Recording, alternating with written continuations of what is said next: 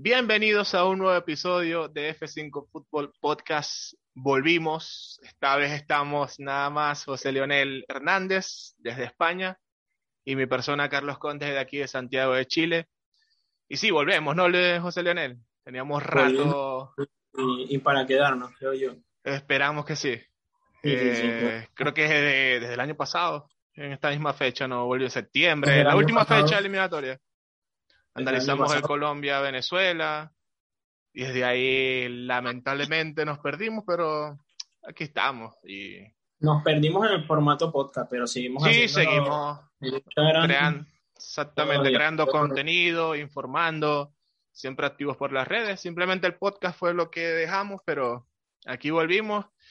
Y volvimos para analizar a una Venezuela que contra Brasil, bueno, ya creo que todos sabrán, un 3-0 que fue medio lamentable, pero por un lado mucha gente lo vio positivo o como que se aceptó el resultado de manera positiva, por decirlo así. y bueno, por las bajas más que todo, ¿no?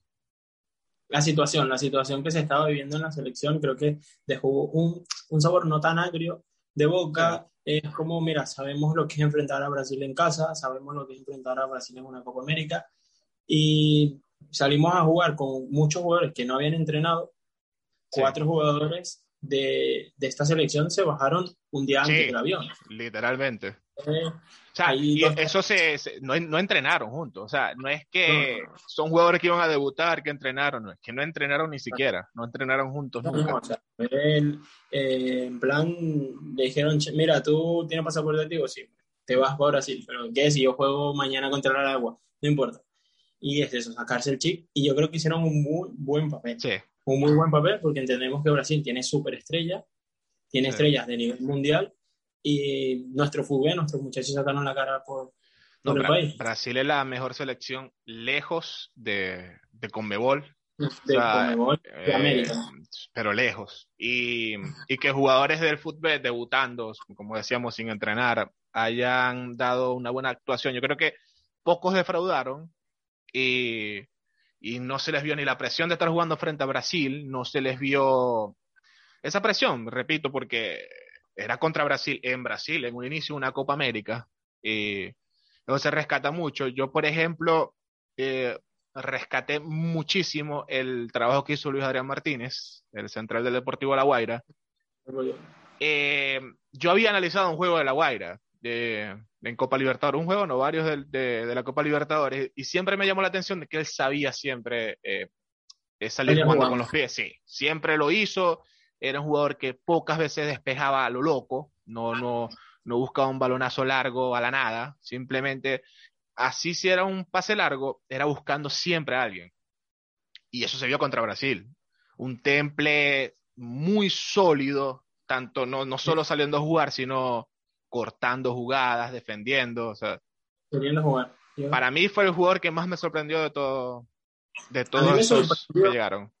Más que un jugador, es que se nota que el técnico, que el cuerpo técnico ya tiene rodaje en Venezuela, ha ido a partidos del fútbol, porque la Mantilla jugó y la Mantilla jugó de libero. La Mantilla tiene jugando de esto, de libero, dos temporadas con la Guaira. Ese es su posición en la Guaira. Un jugador que tiene Copa Libertadores, es campeón con la Guaira, lo pusieron a jugar ahí porque cumple, el muchacho cumple y tiene todos los procesos de selección nacional.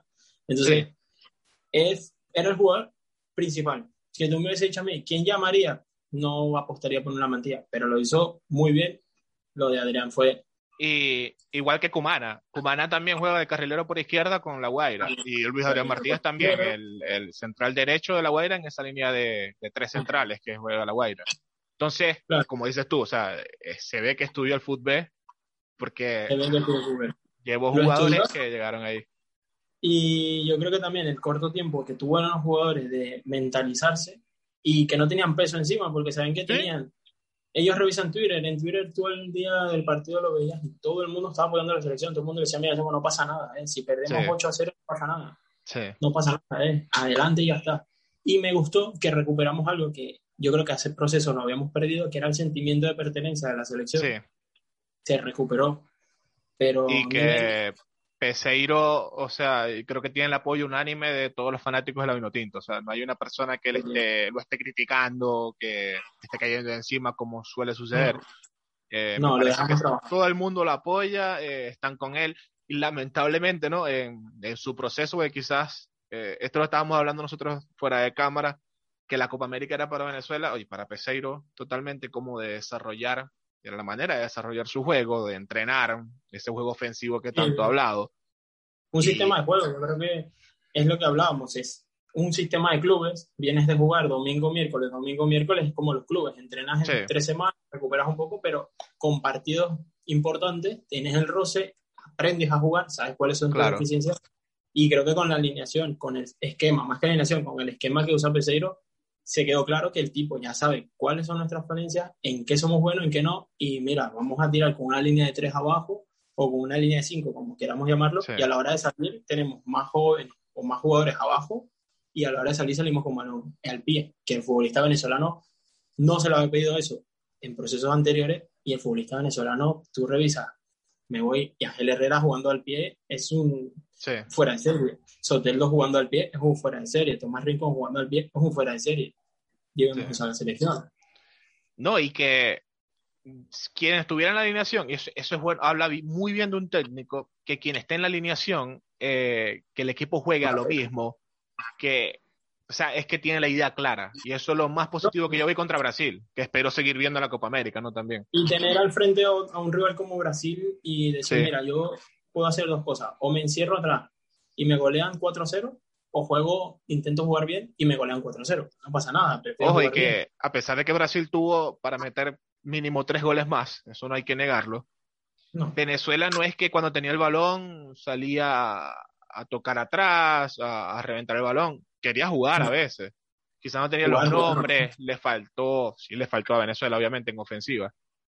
Pero cuando tenía el balón, Ojo, un dato ahí, eh, Venezuela tuvo más posesión eh, en este partido contra Brasil que el último partido contra Brasil, que estando todos los titulares, ¿no? Normal, que juegan normalmente. Entonces, habla también de ese proceso quizás de, de Peseiro de jugar más al toque, de tener un poquito más el balón, pero sí le falta mucho a Venezuela, más allá de las ausencias que hay por pandemia, por lesiones, sí le falta un poco más de claridad al ataque el, partido contra Brasil no es para medir tampoco eso, porque teníamos de extremo al Brujo Martínez que estaba en una posición que no era la de él. Entonces ya Pero podemos medir, podemos medir el juego contra Uruguay, que están jugando un poco más y se, se vieron, se vieron que, que no hay la cantidad de efectivos que deberían haber en el ataque, pero es normal porque venimos de jugar hay que entender que Venezuela está armando su bloque. Peseiro se encontró con una selección, una selección de jugadores que no jugaban, hoy vamos a salir al pelotazo, muchachos.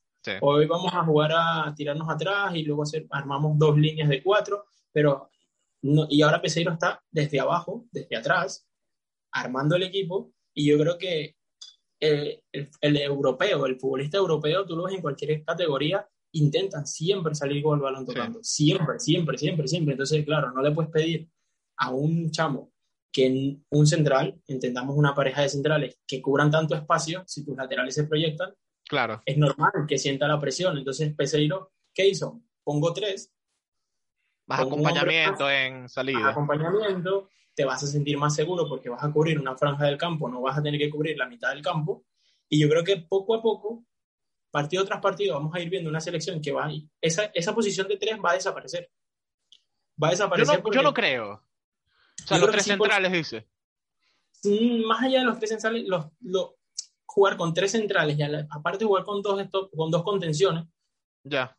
es muy defensivo. E, y a la hora de salir, tienes en las últimas tres partes del campo, pierdes. Sí. Pierdes a menos de que tus extremos se, se disparen por las bandas, pero es eh, no, no consigo un extremo venezolano que sepa bajar y luego subir, eh, no lo veo. Ese es el problema, encontrar los jugadores que, que para mí, en, esta alineación de tres centrales, los carrileros son lo fundamental para que en el juego en ofensiva, más que todo. Porque en defensiva es fácil, los carrileros se pueden quedar un poco más abajo y ah, defienden, pero en ofensiva, ¿cómo te vas a desarrollar? Y, por ejemplo, Alexander González contra Uruguay, yo rescaté mucho que, bueno, rescaté no, me percaté de que eh, pocas veces subía con mucha decisión en ofensiva. En algunos momentos Sabarino, que estaba en ese partido, eh, esperaba como tenía el balón y esperaba que pasara y nunca se proyectaba, al igual que por la banda izquierda les costaba, porque no es su posición natural, ¿no? No, no, no están acostumbrados a jugar. No están acostumbrados a pasar por la espalda, dejar el espacio que Sabarino pueda entrar. Eh, Arrastrar marcas. Y más allá de eso, contra el partido de Uruguay, que podemos rescatar un poquito más porque están los títulos, sí. un equipo más completo, eh, tú tiras a un Alexander González que se va por la banda, pero yo no sé, el futbolista venezolano le falta, es muy difícil ver un lateral venezolano que corra y al, con balón en movimiento tire un buen centro. Sí. Es muy complicado. Entonces, si a eso le sumamos que tenemos a un José Martínez de 9, mm. es complicado tirar ese balón. Entonces, claro, tienes que aprender a jugar más, intentar ganar más espacio por la banda, pero cerrar siempre al medio. Yo creo que lo que estamos viendo me gusta. Me gusta porque hay fútbol hay fútbol. Hay fútbol y cuando hay fútbol se tiene que aplaudir y si no me gustara, no, yo no, no, no voy a mentir diciendo que desde el día uno que nombraron a Peseiro, yo dije, sí, el mejor entrenador, no. No, no, dije, esto es una locura, esto es una locura. Contra Brasil, dije, esto es contra Colombia, ese partido en Barranquilla hace 3 a 0, dije, esto es una locura. Luego vi el juego contra Chile y dije, este, por aquí hay cositas, hay fútbol. Y el juego contra Bolivia y contra Uruguay, dije, aquí hay fútbol. Sí, no, es que se le nota, se le nota la idea, y es lo, lo, bueno. Y los jugadores entienden, los jugadores entienden, los jugadores entienden. Los jugadores entienden, y yo creo que, no sé, yo de verdad contra Brasil no esperaba la gran cosa, pero me gustó muchísimo, me gustó, sobre todo los primeros 35 minutos de Venezuela, me gustaron muchísimo. Es que Venezuela, yo diría, yo diría que Venezuela hasta el penal, no, vamos a decir que Venezuela jugó de tú a tú a, Brasil, ¿no? Pero hasta el penal Venezuela se dio muy sólida. Eh, Brasil no, no, tres ocasiones que yo vi claras falladas, sí, ¿no? Pero le costaba entrar a Brasil, más allá de... Le costaba, y Venezuela cuando tomaba el balón lo y jugaba bien, jugaba al pie. Se ve, yo tenía rato sin ver a Venezuela dando cinco pases seguidos de una en el medio de la cancha, yendo en ofensiva, no jugando hacia atrás, o sea, esas son cosas que se rescatan puedo marcar a un Bernardo Manzano, que lo hemos visto en otros, en otros procesos. Manzano que no lo vi nunca tirándose entre los centrales, viendo el balón al pie, jugando al pie, cubriendo bien los espacios y, se vio súper bien. O sea, que realmente el futbolista venezolano tiene las características y sabe jugar bien al balón. Yo creo que con Peseiro lo estamos consiguiendo y de verdad que me, me gusta, me gusta, me gustó mucho lo que veo. Y contra Brasil, porque me quedo con los primeros 35 minutos. Los primeros 35 minutos fueron muy bien muy buenos. Una sola falla tiene Venezuela, lo sigue teniendo, lo sigue arrastrando contra Bolivia. El balón parado está siendo. Sí. Eh, está siendo. Siento que falta una voz de mando en el campo. Puede ser, eh, sí, eh, contra Brasil no, no había una voz de mando ahí en la línea central, ¿no? Eso es lo complicado. Y era normal, es normal, si tú tienes un jugador que se está bajando apenas del avión, que el, Aparte de eso. Y ahora con Sema Velázquez, es tremenda voz de mandos eh, en la línea central. Muy, muy buena voz de mando. Es que, bueno, eso, podemos decir mil jugadores con, cuando ya llegue, cuando esté al 100% yo lo de Osorio Ah, no, claro. Sí. E, es, yo por eso, yo de la Copa América en general me quedo, no, no sé, no, no tengo fe de que clasifiquemos, de, que lleguemos lejos en la Copa América. Ah, pero, yo creo que sí pasamos a cuartos, por lo menos. A ver, clasifican cuatro. Sí, por eso. Una victoria que se rescate contra Ecuador o Perú, quizás hasta nos mete ya. Mucha gente en Twitter que estaba diciendo es que 3 a 0. 3 a 0, no, mañana se puede tiempo, tranquilamente de Brasil. Claro. nuestro. Y el partido contra Brasil me dejó algo claro, de que Venezuela contra las selecciones que restan del grupo puede hacer un mejor partido. Pues, Eso no, no tengo ninguna duda. Ojalá y toquemos mesa y que no sigamos teniendo tantos problemas de salud y que los muchachos ya tengamos bueno y, que todo se solvente y que podamos tener una selección que en la banca podamos voltear y decir, mira, entra este. Que, que es lo que les pido, o sea, es eso. Pero línea, ¿qué tal si, si analizamos línea tras línea a línea? Hombre a hombre. Partido contra Brasil. Partido contra Brasil. El portero. Pero vamos a hacerlo de una manera. Okay. Vamos a hacerlo así. Vamos a imaginarnos que todos están bien. Ok. okay? vamos a analizarlo y vamos a decir a quién pondríamos o a quién no pondríamos, con ese mismo esquema. Ok. Empecemos con el portero, Graterol. No, yo, yo a Graterol no digo que no esté al nivel, no digo que sea malo, pero me parece de verdad que para la selección le falta un poquito más. Yo lo responsabilizo, no totalmente, pero sí le doy cierta cuota de responsabilidad en dos goles contra Brasil. Y siento que es una de, las, de los puntos más bajos que tiene la selección, incluso en las dos fechas eliminatorias pasadas.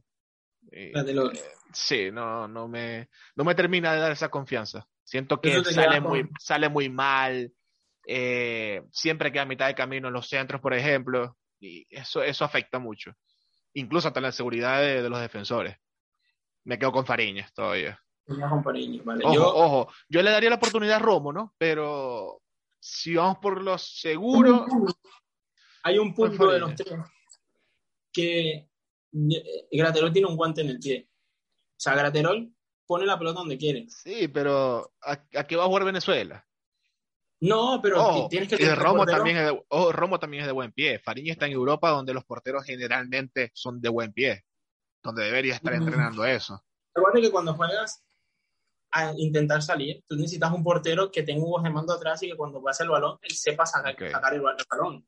Sí, sí, yo, veo a Graterol, perfecto para esa posición. Es más alto que Fariña, eso también no es muy alto, pero es un poquito más alto que Fariña, eso le suma puntos y tiene mucho reflejo. O sea, Graterol evitó el gol de Uruguay. Eh, es debatible, porque yo podría decirte que se la tiraron al cuerpo, ¿no? No digo que, vuelvo y repito, no, digo que sea malo. No, no, si salió bien y todo lo demás, ¿no? Pero no, me genera tanta confianza eh, cuando son centros, cuando son jugadas, a balón parado, no me genera tanta confianza. Yo a Graterol lo veo, hay que dejarlo que agarre confianza. Sí, puede ser. Esta es la cuarta Copa América de Fariña. Bueno, ¿y tiene cuántos años? Y, 21 años. tiene 21 años. Eso sí, tenemos portero de aquí hasta Sí, obvio. Y Graterol también está en la misma en la misma edad, o sea, no es que Sí, sí, son subcampeones del mundo los dos. Sí. Graterol era el suplente de, Fariña, o sea, yo a Graterol me gusta, me gusta, me parece buen portero, me parece que tiene buen timing, me parece que sabe leer muy bien el, el partido y creo que hoy hoy, sin dudar alguna, está por encima de Graterol. Si todos estuvieran en su máximo nivel, está por encima de Fariña. Pero yo me quedaría. Yo me tú, tú lo dices por continuidad más que todo. Porque por está más activo actualmente. Por regularidad. Por regularidad. Yo me quedo con Graterol. Ahora, los tres centrales. No, nada que decir. Nada. La mantilla, todo, todo, positivo, de verdad. Positivo. Pero es eso es lo que tocamos al principio.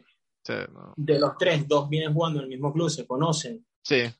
Vienen jugando en el mismo esquema normal. Ojo, Mago, Mago como central de, por izquierda me pareció brutal también. Siempre, Cumana, vamos a Cumana, eh, fue el punto más bajo, no, no se le recrimina nada, ¿no? Pero fue el punto más bajo, perdió muchas veces la espalda.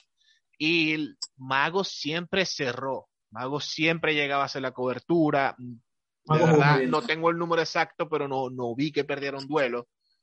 Por arriba también Mago sólido. Muy, buen partido de Mago. O sea, de los tres centrales, de verdad, poco que reclamar. Por ahí el tercer, eh, la jugada del tercer gol de el error de, de, Adrián Martínez. Es un todo nada. Sí, pero quizás falló en. Él buscó como cortar y la falló, pues. Fue, un error de, yo creo que de ah.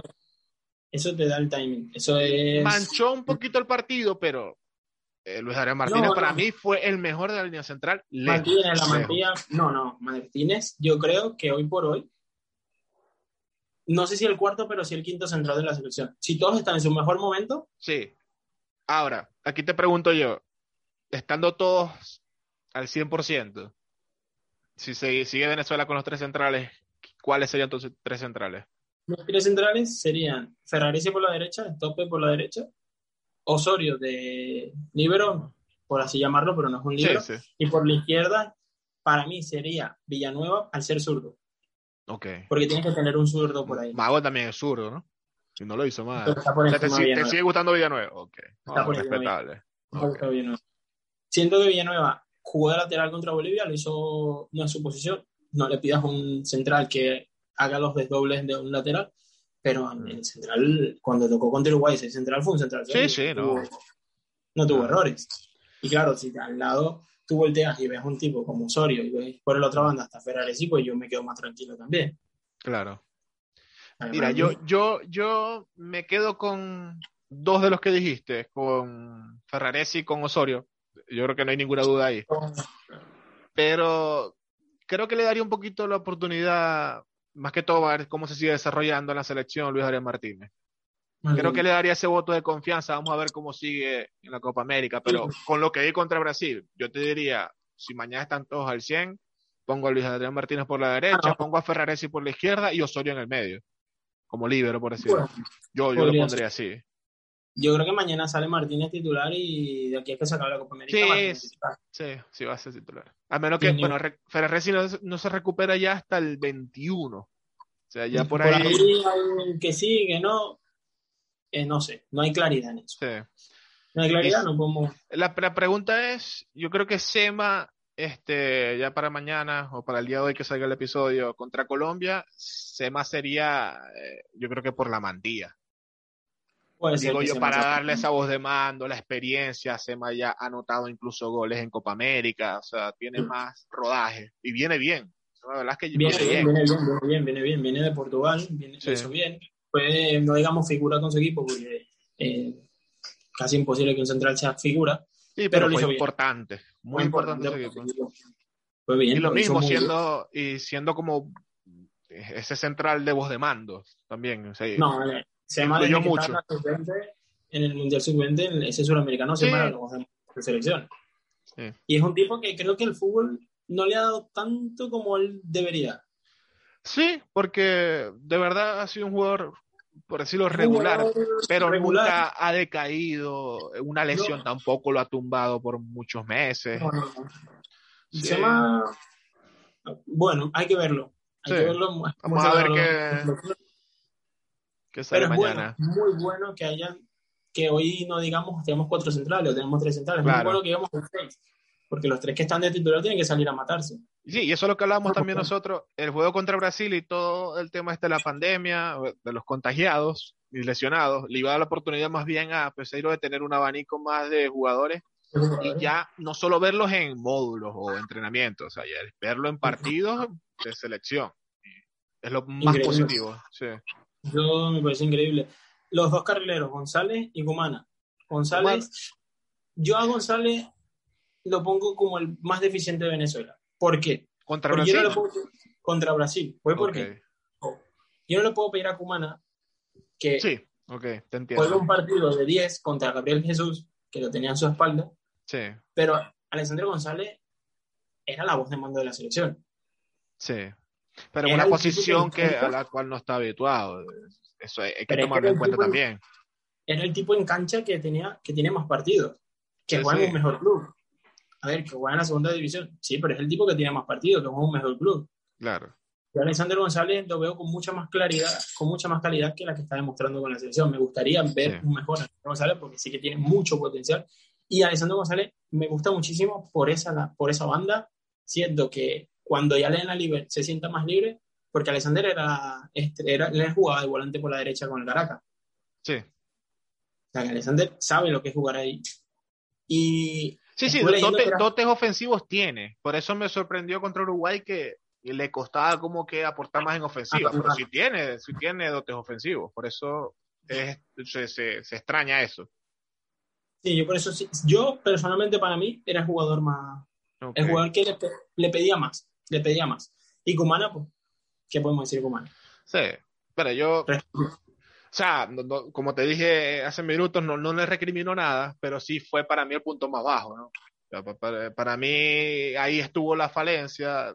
Seguimos con el tema del lateral izquierdo, en este caso ahora es carrilero. No, no conseguimos a alguien ahí. Eh, el chico de, de Monagas, Oscar González, creo que no me falló el nombre, Oscar González, no lo he visto jugar, es lateral izquierdo. Incluso estaba haciendo como que lo querían llamar de la federación para ir a la Copa América. Pero creo tuvo, que no tuvo un problema con el pasaporte primeramente. Fue para Caracas a regularizar el tema con el pasaporte y cuando regresa de Caracas como que ya arregló eh, todo, eh, se hizo la PCR y dio positivo a coronavirus. Eh, no es su momento. No es su momento de selección, pero hay un jugador que, que yo siento que de verdad mm, hace falta en la selección, más que todo por, por la falencia que hay en la posición, y es Néstor Cova de Metropolitanos. Néstor Cova ha jugado como carrilero, juega como lateral cuando el equipo juega con una defensa de cuatro normalmente, pero cuando juegan con tres centrales eh, funciona también como, como carrilero por izquierda y es zurdo natural. Y de verdad que la proyección que tienen ofensiva no solamente es ir pegado a la banda, sino que también ingresa como un interno, le abre el espacio al extremo, si es que hay algún extremo, para que se pegue a la banda a él juega mucho en ofensiva. siento, que, siento, que, eso hace falta en la selección. Es ese tipo de jugador que, que en este caso, si seguimos con los tres centrales, repito, eh, hace falta ese tipo de jugador. Sí, un jugador que por esa banda. A ver, también hay que entender que por esa banda tendrías por arriba, no tendrías un Cáceres contención, tendrías por arriba un Darwin Machis. Sí. O un Jefferson Soteldo que olvídate de, de, los últimos tres cuartos. O sea, claro. No, no vas a desplazarte tanto porque no hay necesidad. Y Metropolitano, ojo que tocas el punto de Metropolitano, es el mejor, no me, o sea, si quien está haciendo el fútbol, que gracias a Dios tenemos transmisión de todos los partidos, es el mejor equipo que está jugando el fútbol en Venezuela, pero por muy lejos. Así no se le dan los resultados. Muy buen equipo. Pero está jugando muy bien. Está jugando muy e incluso en la Sudamericana no se le dieron tampoco los resultados. Pero sea por mala suerte, por detalles, pero jugaron bien. Fue un equipo que siempre propuso. Y más dejó por fuera a Puerto Cabello, que Puerto Cabello tiene una plantilla de lujo. Puerto Cabello tiene una muy buena plantilla y lo por fuera Metropolitano también con muy buena plantilla. Bueno, bueno, el FUBEN ahí, gracias a, que tenemos esas transmisiones, el FUBEN está creciendo, creciendo, creciendo. Eh, los contenciones, Manzano y Moreno. No, nada. Bien. Positivo. Me gustó mucho Bernardo Manzano. De verdad, siempre buscaba el balón, siempre buscaba intervenir. Jugaba, jugó muy bien, de un toque, o sea, de verdad, nada que reclamar. No, Todo positivo. 20 o 30 te lanza una patada ahí al extremo de Brasil o de cualquier equipo y te dice, por aquí no va a pasar, eh, con calma. Me gustó muchísimo. Manzano Moreno, Moreno es. Moreno, sí, titular ya creo que indiscutible en selección. Titular indiscutible junto a Rincón y Ángel Herrera. Esos tres son inamovibles. El Brujo, fui. No, Brujo. es que es difícil, como te dije, encontrar. Vamos a criticar a este. De verdad, por ahí. El Brujo, a pesar de no estar en una posición este que no era la de él, obviamente no era la de él, se iba más pegado a la banda. El Brujo hizo un partidazo. No fue el mejor, no fue, no fue el mejor de Venezuela porque obviamente le faltó en ofensiva, no está acostumbrado a correr como un extremo, porque básicamente hizo labores de extremo cuando iba en ofensiva. Y sin embargo, en duelos uno a uno, siempre la luchaba. garra. en, defensa, en defensa, Neymar literal tuvo por momentos que irse por otro lado. O sea, intentaba evitar esa banda porque sabía que estaba él ahí. Y se notaba que la presencia de Brujo se ha visto desde que estaba con el suyo. El Brujo es un jugador revulsivo, con garra. Sí. si le dice Brujo, sale delantero, te hace un partido delantero. él no sepa nada delantero, si le dice Brujo y te toca portear, se pone los guantes y que es un jugador que siempre tienes que tener en tu equipo y que yo creo que lastimosamente no está para ser titular, pero me alegra no, mucho No por falencias de él, ¿no? Sino porque hay jugadores que... Sí. Pero el tipo tiene todo. Todo lo que se necesita para... A lo mejor se le va un poco la cabeza. Tiene que ser un poquito más... Sí, pero son cosas que iba a ir también mejorando con, con su rodaje. Y, y arriba nos queda nada más Aristilleta. Yo no puedo reprocharle nada a Aristilleta. No, partido también. Solo. Ojo, solo.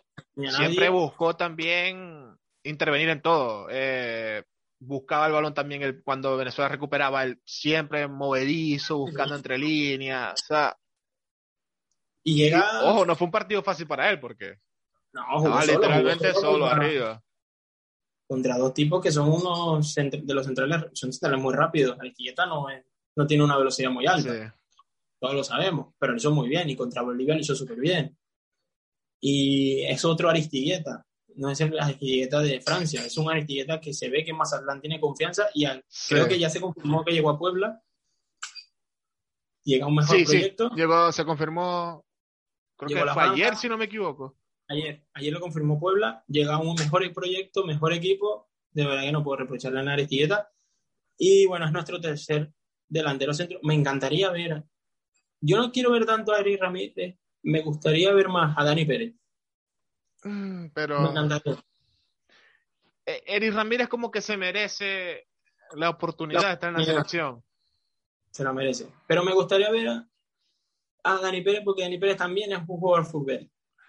Sí, obvio. También ahora, fútbol. ahora, si vamos con el tema de regularidad, Dani Pérez eh, ha jugado poco, ¿no? Entonces, por ahí, ¿qué puede aportar? O sea, no, es que no aporte nada, pero viene con poco rodaje, está en Europa, se está adaptando al fútbol europeo. Eh, sí, no, y es un jugador joven. O sea, si vamos a apostar, sí, sí, es joven, pero si vamos a apostar, yo creo que vamos a apostar por alguien ahorita más que todo que buscamos, por ejemplo, en el partido de hoy contra Colombia, buscamos solidez. No sé si, si vamos para asegurar.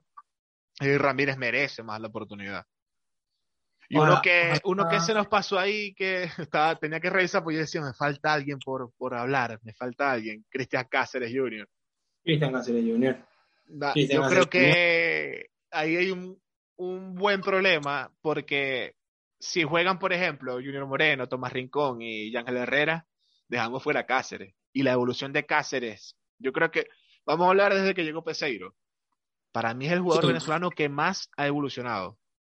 Desde, que, llegó Peseiro. Sí, sí, sí, pero digo yo, en, ese periodo de tiempo, Cáceres es el que más el jugador venezolano, el jugador venezolano que más ha evolucionado. Con mayor crecimiento ha sido Cáceres. de verdad que también mucha garra, juega bien el pie, sabe, ir hacia adelante, o sea, sabe lo que es tener el balón en el pie, sabe cuando hay que destruir, sabe cuando hay que llegar, sabe cuándo hay que pegar.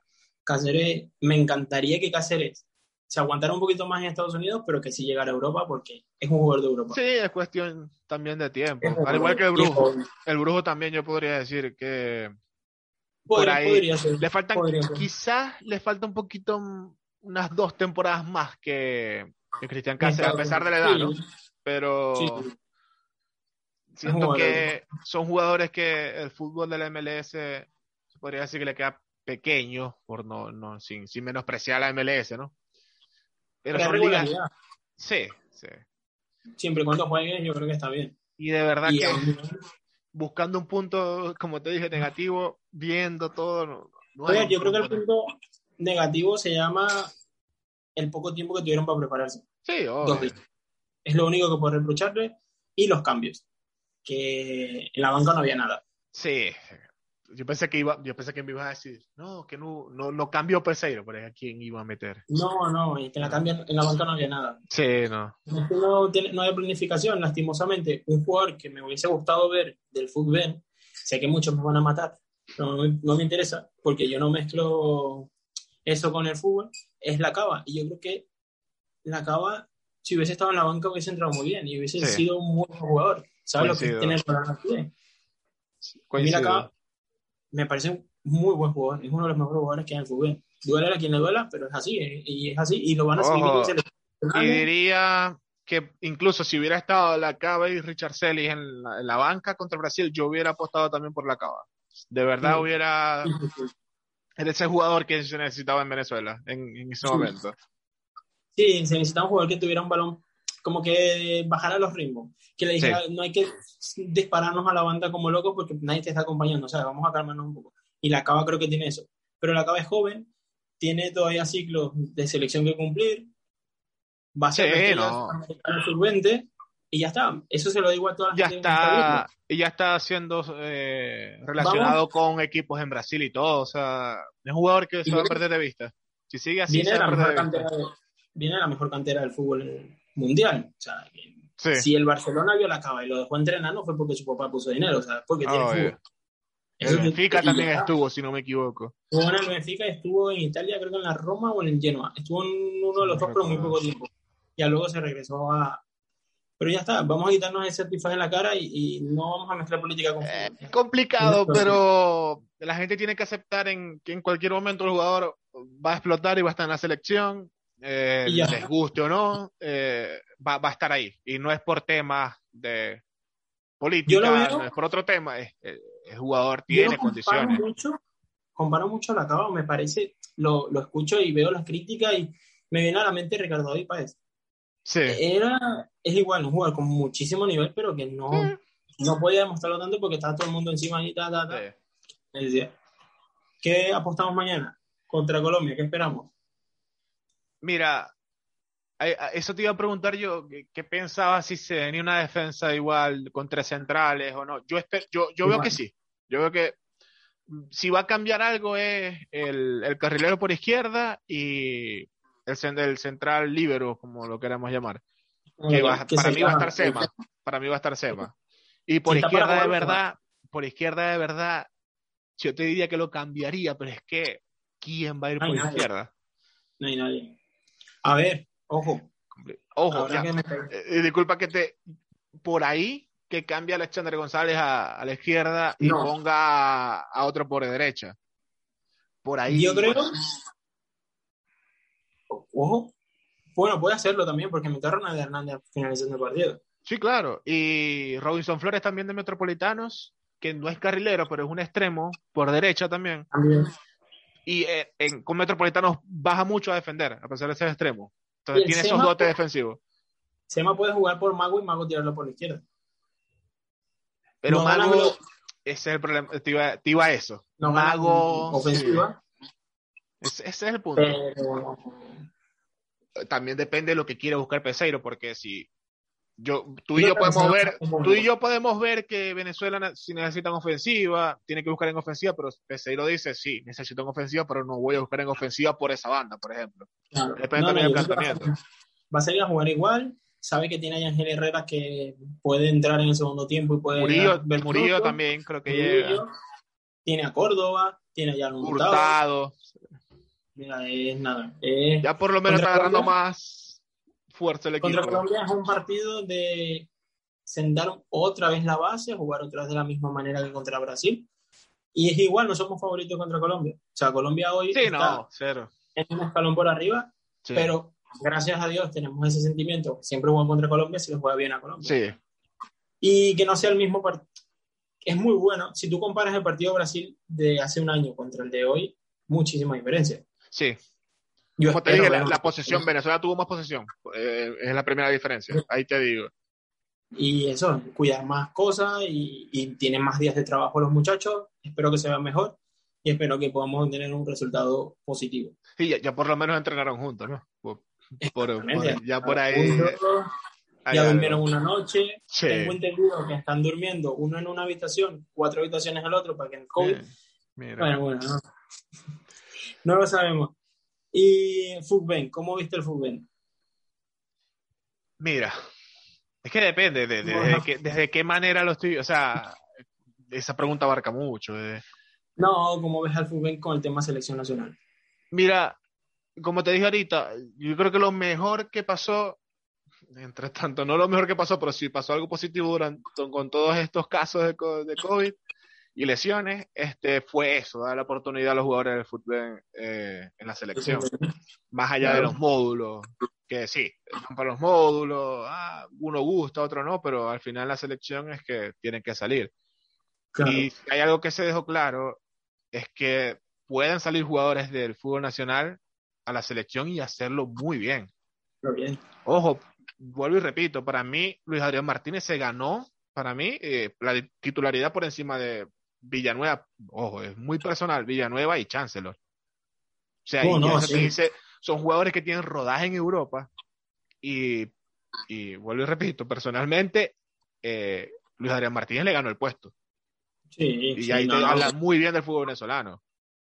Yo me quedo con, yo creo que el fútbol venezolano, eh, sí, no vamos a mentir, nos pasamos una época muy negra, el fútbol venía bien, venía muy bien. que a nivel de, a nivel de organización, pero no, es, complicado hablar, porque a, organiza, eh, a, nivel organizativo, sí, la liga está bien, se transmiten todos los partidos, oh, muchas, muchas cosas positivas, pero hay muchas cosas por mejorar también. Sí, sí obviamente, pero Entonces, fútbol con el tema jugadores, creo que sí, el jugador que juega en, el fútbol tiene ni para jugar en la selección. Y no es casualidad también que los mejores equipos, por ejemplo, el Deportivo La Guaira, Metropolitanos, que estábamos mencionando ahorita, son los jugadores que más han eh, son los equipos que más jugadores han aportado a la selección. Y, son equipos con procesos, son equipos que vienen desde las canteras. hay, hay un punto, ¿eh? Esos equipos juegan en un, en un campo de juego impecable. Sí, también. Los dos juegan en la UCB, es impecable. Y eso vale muchísimo. Muchísimo, muchísimo, muchísimo. Todo tiene las condiciones, por eso. O sea, eh, a, nivel de primero, a nivel de cantera, forma a los jugadores. Eh, por ejemplo, habrá Bachille que está en, viajó, está en Brasil, eh, La Rotonda, Robinson Flores que te lo mencionaba, el mismo Luis Adrián Martínez, La Mantilla, todos vienen de, de las canteras de los equipos. No, Luis Adrián Martínez viene de, de, un equipo de Guayana, no me acuerdo exactamente el nombre, pero venía de segunda división. Pero el resto son equipos que vienen de la cantera, son procesos que tienen esos equipos y eso habla muy bien del fútbol venezolano, que no son todos los clubes, lamentablemente, ¿no? Situaciones ya más. Yo creo que eh, oh, Daniel, Pérez, Daniel Pérez también es canterano de Metropolitanos. Daniel Pérez de Metropolitanos. Y Ángel Herrera viene de La Guaira. De La Guaira. De Managa, del Huimachi es canterano de Minero. Todos están cerca ah, del Sí, ¿no? Y que si nos ponemos a analizar más a profundidad, todos los jugadores que ahorita están en Europa de, venezolanos son del Son nacidos en el fútbol. Pero y Ángel Herrera creo que es campeón de segunda división o no llegó a conseguir el campeonato con Monaga. Mm, creo que sí. No recuerdo. O creo que se quedaron en el final. No recuerdo si quedó campeón. No me, no me suena haber visto a, a Yangel campeón. ascendió. Yangel ascendió a La Guaira. Puede ser. Pero ah, no, no, recuerdo. No, con la buena no, como nada quizás. Como nada. Creo que lo ascendió. Creo que esa temporada en que estuvieron en segunda lo ascendió. Son jugadores que vienen del Fuben. Yo creo que el Fuben ya vamos a quitarnos esa mentira. Que el Fuben no sirve. Son jugadores de la venezolana. ¿Qué van a hacer allá? No, no, sí, muchas, muchas cosas positivas, sobre todo jugadores jóvenes. jugadores. Y están exportando muchos jugadores. O sea, uno se pone a ver, todos los mercados siempre salen jugadores del fútbol. Sí, más bien que en Chile, si no me equivoco, aparte de los argentinos, los jugadores más extranjeros que... más, más venezolanos. Eh, no sé si argentinos, por ahí va. Por ahí va. La temporada pasada había más venezolanos. Somos el, primer, el primero o segundo equipo. En Colombia somos el primero, si no me equivoco. En Colombia somos el primero, en Ecuador hay un montón, en Perú hay un montón. Sí, no. Pero creo que ahora viene la revuelta, ahora van a volver muchos a Venezuela sí. y van a volver a jugar con los equipos de Venezuela. No, pero como, o sea, ya yendo hacia la conclusión de esa pregunta, eh, el fútbol, por más que hayan equipos que no se desarrollen bien, que no tengan la calidad necesaria, que hayan problemas de deudas que todos conocemos, ¿no? y que hay cosas por mejorar. Habría que hacer un programa especial. Tampoco, sí, obvio. Tampoco es para matar al fútbol. O sea, el fútbol tiene calidad. Hay equipos que trabajan para ser jugadores de calidad y que son equipos de calidad. Entonces, ir a criticar, a, odiar porque sí, porque sean del no, tiene, no tiene ningún sentido. No, no, no. Yo creo que de verdad el fútbol está para. Es que el fútbol siempre tiene que darse al jugador. Sí, obvio, es, obvio. es la base. Y siempre, siempre vivimos reclamando de que Venezuela no va por un mundial cuando, por ejemplo, la federación sea una federación seria, bien organizada, todo, eh, y cuando el fútbol no, no mejore. Entonces, tenemos que empezar por aquí. No, no, es que vamos a empezar en Europa, eh, no. No, no, hay que crecer juntos, que crezca tu, no, en tu casa y luego después ayudamos a los O sea, no podemos querer un mundial si nuestro fútbol pasa muchas cosas. Pero lo que digo, tendríamos que hacer un programa dos, tres, cuatro, cinco especial para, para, esto. Y bueno, ya para finalizar, ya eh, más allá de, alineación, de táctica, ¿qué esperas para qué esperas para el partido contra Colombia? Para, hoy, Bueno, para mí es para hoy. Eh, que tengamos el mismo bloque, que juguemos de la misma manera, siempre y cuando pueden que cambien jugadores, nombres, porque pueden que vuelvan a jugar con mejor nivel, no por despreciarlo en los que juegan contra Brasil, pero que se juegue de la misma manera, que aquí en la cabeza esté lo mismo siempre. Ok.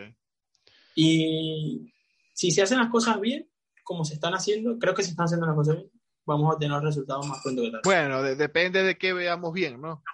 Hay unas cosas por ahí que, bueno, pero... no, sí, si se hace el partido, coincido contigo, si se hace el partido así organizado, sí, inteligente, contra Colombia, yo rescataría incluso una victoria. No, no me suena alocado que Venezuela le pueda ganar a Colombia, no, es algo... Y, vi, y lo que se vio con, contra Brasil, más esperanzas da, más, y lo que ha estado, demostrando Colombia en los últimos partidos, que por ahí arranca bien y luego baja. Y... Colombia, no, viene, no viene muy bien, Colombia, por ahí. No, Colombia no, es la Colombia de, ni del Mundial de Brasil ni la Colombia de hace un año. Es una Colombia totalmente diferente y es una Colombia que te da minutos de partido donde puedes hacerle daño. Ojalá sigue, sigue, estando un escalón o quizás hasta dos por encima de Venezuela, pero no es la misma. No es la misma y creo que se puede aprovechar. Pero yo creo que eso es lo bonito de Sudamérica, que en Sudamérica no es un secreto para nadie que hay cuatro o cinco equipos por arriba, pero que los de abajo, así que sea con piedra, pueden sacar los resultados. Sí, sí, sí, obvio. Por eso es la, se dice que la eliminatoria es más complicada. La eliminatoria es más complicada y es que me encanta este torneo de Copa América, el esquema, la forma en la que se está jugando. Dos equipos, dos grupos, clasifican cuatro, me parece lo mejor. Eh, quizás no, no, no, no es la mejor para la, que estás acostumbrada a la gente, ¿no? Pero sí. Sí, me parece lo mejor, porque te garantiza jugar cuatro partidos. Pero por ahí también, este, por ejemplo, uno puede decir los de Chile y los de Argentina y Uruguay que es el grupo de la muerte, ¿no? Son, eh, incluso Paraguay, que siempre es una selección durísima, o sea, está en un mismo grupo, ¿no? Entonces es medio complicado también por ahí.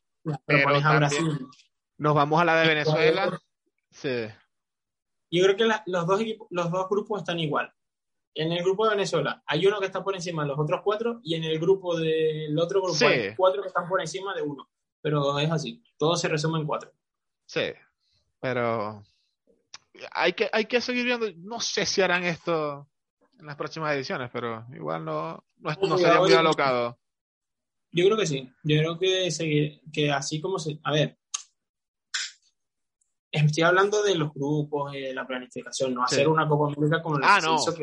Obvio, no, no, no, sí, obvio. Una barbaridad. Pero los esquemas, asegurarte jugar cuatro partidos y todo esto. Y es bien, me gusta porque es lo que hablamos al principio, va a servir, va a ayudar a que Peseiro vea a los jugadores todos los días, entienda su forma de juego y que el jugador que está en casa, que no pudo viajar, ve el partido por televisión y entiende y dice, mira, jugamos así y así y así. Sí. Y ya está. Sí, más allá que no estén los jugadores por decirlo, base de la selección. Y es lamentable por Peseiro que no ha trabajado todavía con todos los jugadores, pero tiene una idea de juego y esa idea la refleja bien. Y creo que es lo más ah. importante que podemos sacar de, esta Copa América, que se siga creando esa idea, que siga pasando todo esto. Y... y... la claridad de Peseiro nos está sorprendiendo a todos. A todos nos sorprende la claridad. Llega tal, dice en la red de prensa, esto, esto, esto, y me me voy creo, que, creo que es el director técnico que, que, menos ha excusado. O sea, siempre habla claro. Por ejemplo, el partido contra Colombia, me equivoqué. Tan sincero imposible, más sincero imposible. Me equivoqué, puse una alineación que no era. Me comí tres. chao. El tipo es un zorro viejo, conoce de fútbol. Sí.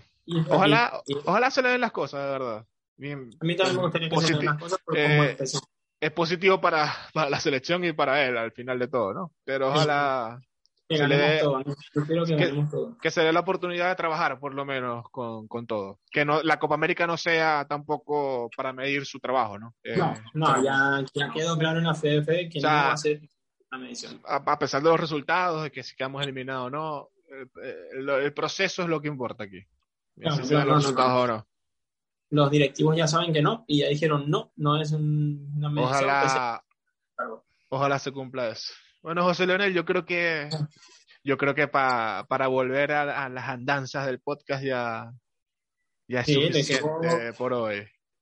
Lastimosamente no fue así un debate de, de pelear no, No. Bueno. Más análisis. Yo creo que eh, el debate viene en el postpartido contra Colombia. Esperémoslo, esperémoslo. Sí. Ya con, con, los demás integrantes también. claro, ese fue partido Ojalá esté ronco, es lo único que voy a decir. Pero por, por, por, alegría, ¿no? No, no por... Sí, sí, sí, no, no, no, no. Por favor, no, loco. Ronco, ronco, que, que me tiren de aquí del piso, que me digan te vas. Ojalá, ojalá, ojalá, ojalá, sea así. Pero bueno, pues muchachos, esto fue todo por F5 Fútbol Podcast. Eh, volvimos y esperamos quedarnos. Espero que disfruten este episodio para ir calentando otra vez motores. Se sigue la Copa América, sigue el fútbol, siguen las eliminatorias, así que por ahí también podemos analizar un poco de la Eurocopa. Sí, estén pendientes del canal. si les gustó este video, sí, claro. Si les gustó este formato y les gustó esto que hicimos, pues mira, a lo mejor. Podemos hacer análisis especiales ahí de ciertos partidos, de ciertas selecciones. Sí podemos inventarnos algo ahí. Lo que sea. Bueno, síganos en las redes como siempre, F5 Fútbol, F5 es vino tinto. Eh, y nada, los esperamos en el postpartido contra Colombia. Chao, muchachos. Ya está. Felices, ojalá. Chao, José. Chao.